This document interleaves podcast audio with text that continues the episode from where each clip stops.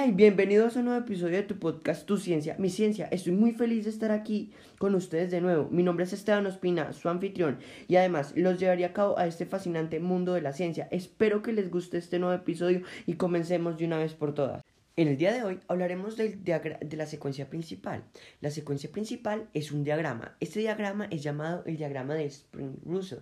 Este diagrama nos muestra diferentes factores de las estrellas. Uno de ellos es la masa, la temperatura y el color y otras cosas. En la descripción de este podcast les dejaré el diagrama. Eso es para que lo puedan apreciar y verlo de, de mejor manera. Este diagrama tiene una franja diagonal que es donde está la secuencia principal. Entonces, ¿qué es la secuencia principal? La secuencia principal son aquellas estrellas que están fusionando hidrógeno en su núcleo. De hecho, se estima que la mayor parte de las estrellas están en la secuencia principal. Pero, ¿qué pasa cuando una estrella sale de la secuencia principal? Nada malo pasa. Pues sí, pero lo que pasa es que para de consumir su hidrógeno como fuente principal de energía y pasa a otros elementos como eh, helio es un ejemplo, entonces ese es un buen ejemplo, entonces cuando pasa de fusionar hidrógeno a helio, esta estrella ya no está en la secuencia principal, pero ¿cuáles exactamente son las estrellas que están en la secuencia principal? Hay mucha variedad de estrellas que están en la secuencia principal, puede ser una estrella muy grande o muy pequeña o muy vieja o muy nueva, solo el único factor que determina una estrella que esté en la secuencia principal es que esté fusionando el hidrógeno. Entonces se denomina la secuencia principal una estrella que está fusionando hidrógeno. Entonces, una estrella que está en la secuencia principal tiene bastantes factores. Uno de ellos, muy importante, es la masa. La masa juega un factor crucial en la hora de hacer que una estrella esté cierto tiempo en la secuencia principal.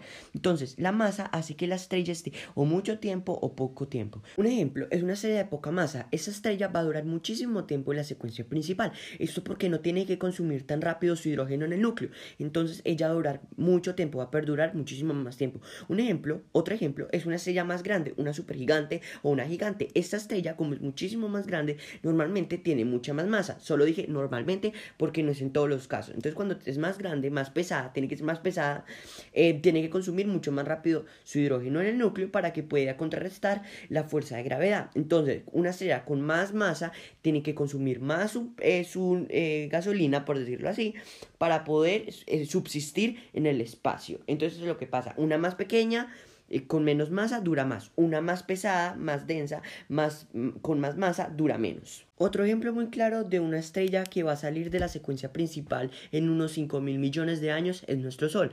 El Sol va a salir de la secuencia principal en este tiempo. Esto se debe a que va a agotar su hidrógeno en el núcleo y va a pasar a ser una gigante roja. Cuando pase a ser una gigante roja, va a agotar su hidrógeno en el núcleo y va a pasar a ser fusiones de helio. Entonces ya no va a estar en la secuencia principal.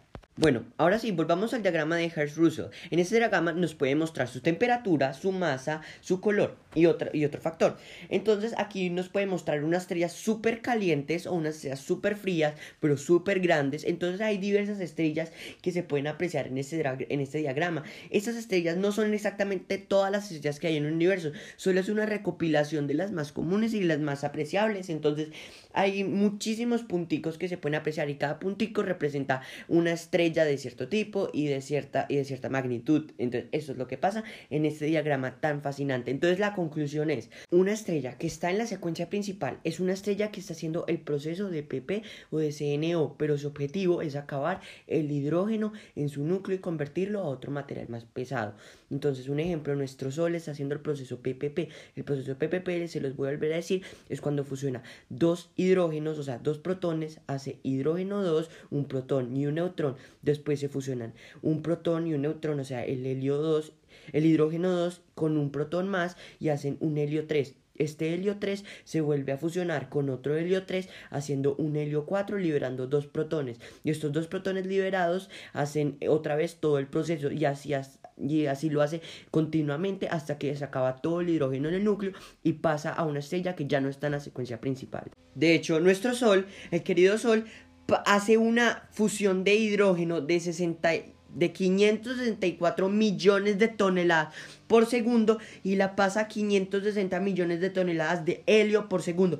Esto quiere decir que nuestro Sol pierde 4 millones de toneladas por segundo. Esto, quiere decir que se vuelve más ligero. Esto es porque cuando hace todo este proceso pierde energía y la hace para poder contrarrestar el efecto de la gravedad y después la libera. Entonces acuérdense que la energía es masa y todo esto hace que empiece a perder su masa y se expanda un poco más y después se vuelve a contraer y así sucesivamente hasta que se vuelva una gigante roja en 500 millones de años. Eh, 5 mil millones de años, perdón, me equivoqué. Eh, y esto es lo que pasa con estos Eso es un dato súper interesante. Espero que les haya gustado este episodio, espero que les haya servido, espero que les haya gustado y lo más importante que lo hayan apreciado. Yo lo hago con todo el corazón, con toda la pasión del mundo y además lo hago para ustedes, para que sepan de ciencia, para que sepan del mundo, para que sepan de sus orígenes. Además, yo amo la ciencia y espero que a ustedes también les guste. Nos vemos en un próximo episodio de tu podcast Tu Ciencia, Mi Ciencia.